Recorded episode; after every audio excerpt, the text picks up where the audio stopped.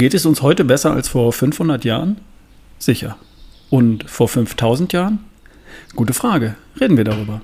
Hier ist wieder Ralf Bohlmann mit dem Beste Version von dir Podcast.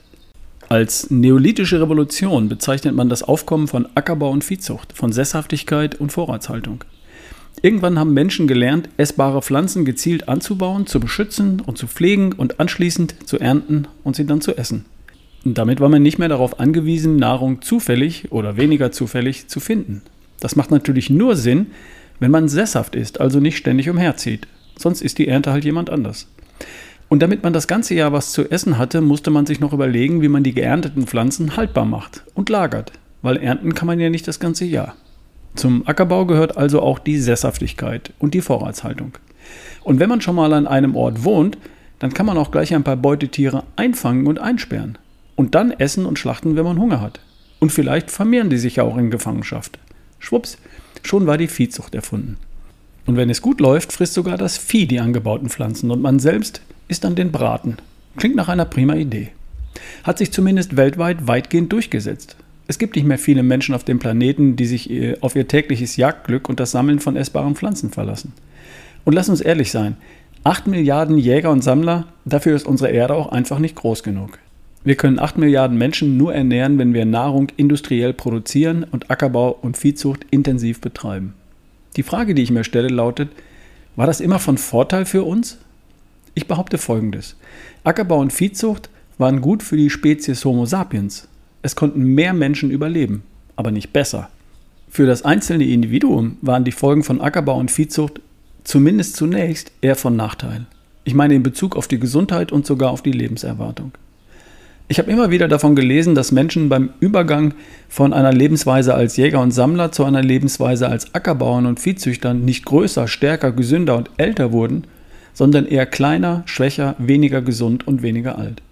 Und mir ist jetzt dazu ein schönes Fundstück in die Hände gefallen. In einem Artikel von Robert Krug, veröffentlicht in den Strunz News vor einiger Zeit. Und da steht folgendes.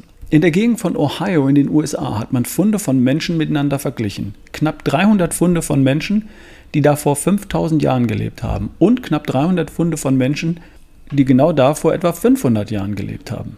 Vor 5000 Jahren lebten die Menschen dort als Jäger von Wild. Truthahn, Hirsch, Kleintiere, von Süßwassermuscheln und von Fisch. Vor 500 Jahren hatten die Menschen dort als Ackerbauern Mais, Bohnen und Kürbis angebaut und nur noch gelegentlich gejagt. Es gab zu der Zeit nicht mehr viele Hirsche dort. Anhand der Funde konnte man nachweisen, dass die Lebenserwartung der steinzeitlichen Jäger höher war als die der Bauern 4500 Jahre später. Sogar die Kindersterblichkeit war geringer. Bei den Bauern konnte man eine Form von Eisenmangel feststellen, nicht aber bei den Jägern. Bei beiden, bei Jägern und Bauern, konnte man Anzeichen von zeitlich begrenztem Nahrungsmangel feststellen.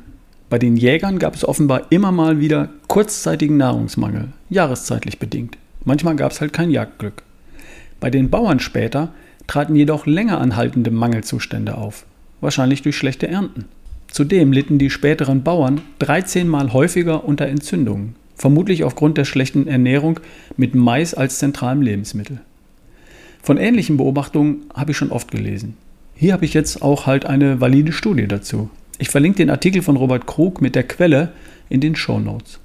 Also, war die Erfindung von Ackerbau und Viehzucht ein Fortschritt oder ein Rückschritt? Gute Frage. Folgende Antwort. Es war gut für die Menschheit, aber schlecht für den Menschen, für den Einzelnen, für das Individuum. Das Leben als Bauer vor 500 Jahren war hart und entbehrungsreich. So hart und so entbehrungsreich, dass Menschen weniger gesund waren und früher starben. Aber sie brauchten weniger Platz, konnten mehr Kinder großziehen, selbst bei einer höheren Kindersterblichkeit. Die ersten Ackerbauern damals haben sich quasi für die gesicherte Armut entschieden und gegen die riskante Freiheit eines Lebens als Jäger und Sammler. Und heute gibt es natürlich keinen Weg zurück. Wir sind schon lange viel zu viele. Und außerdem haben wir die Probleme des harten, entbehrungsreichen Lebens als Ackerbauer ja längst überwunden, oder? Nahrung produzieren wir industriell mit Maschinen, die uns die Arbeit abnehmen. Von Hunger sind wir hier bei uns also nicht mehr bedroht. Gegen die Kindersterblichkeit und Krankheiten haben wir Hygiene und den medizinischen Fortschritt gesetzt. Und wir werden nicht mehr vom Säbelzahntiger gefressen. Und darum leben wir heute im Durchschnitt sicher länger als der Steinzeitjäger.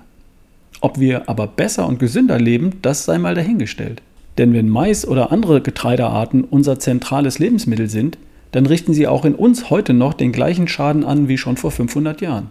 Das beobachten wir dann an übergewichtigen Grundschulkindern, an jungen Erwachsenen mit Diabetes Typ 2 und an 40-Jährigen mit Herzinfarkt.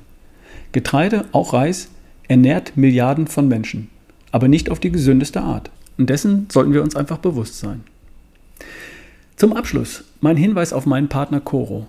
Haltbare Lebensmittel in Bioqualität, fair gehandelt, sinnvolle Verpackungen, tolle Produkte auf www.corodrogerie.de. Der Rabattcode heißt RALF, R-A-L-F, und da sparst du immer 5% für deinen Einkauf. Darfst du gerne auch weiter sagen. R-A-L-F, RALF als Rabattcode. Vielen Dank. Wir hören uns die Tage. Dein Ralf Bohlmann.